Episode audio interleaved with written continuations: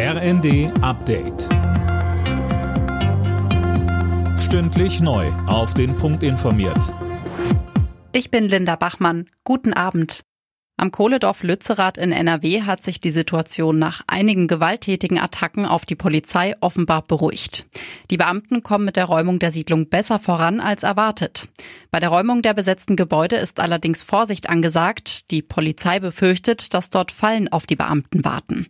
Michael Mertens von der Polizeigewerkschaft GdP sagte bei NTV, Die Häuser sind das große Unbekannte in diesem Szenario und das muss man jetzt abwarten, was da passiert. Da müssen wir langsam rangehen als Polizei. Aber was heute erreicht worden ist, hätte man sich heute Morgen nicht vorstellen können. Polen will der Ukraine die geforderten Leopard-Kampfpanzer liefern.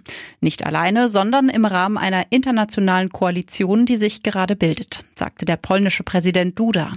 Ob Deutschland mitzieht, ist unklar. Bisher schließt Kanzler Scholz Kampfpanzerlieferungen aus. Intensivere Sozialarbeit, mehr Orte für junge Menschen, aber auch konsequente Strafverfolgung.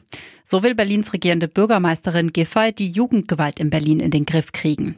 Heute gab es ein erstes Treffen dazu. Konkrete Maßnahmen sollen nächsten Monat folgen. Giffey sagte, dieser Grundsatz von ausgestreckter Hand auf der einen Seite und andererseits aber von einem klaren Stoppsignal, wenn Grenzen absolut überschritten werden und wenn Strafen konsequenter, schneller auf den Fuße folgen müssen, das sind zwei Dinge, die zusammengehören.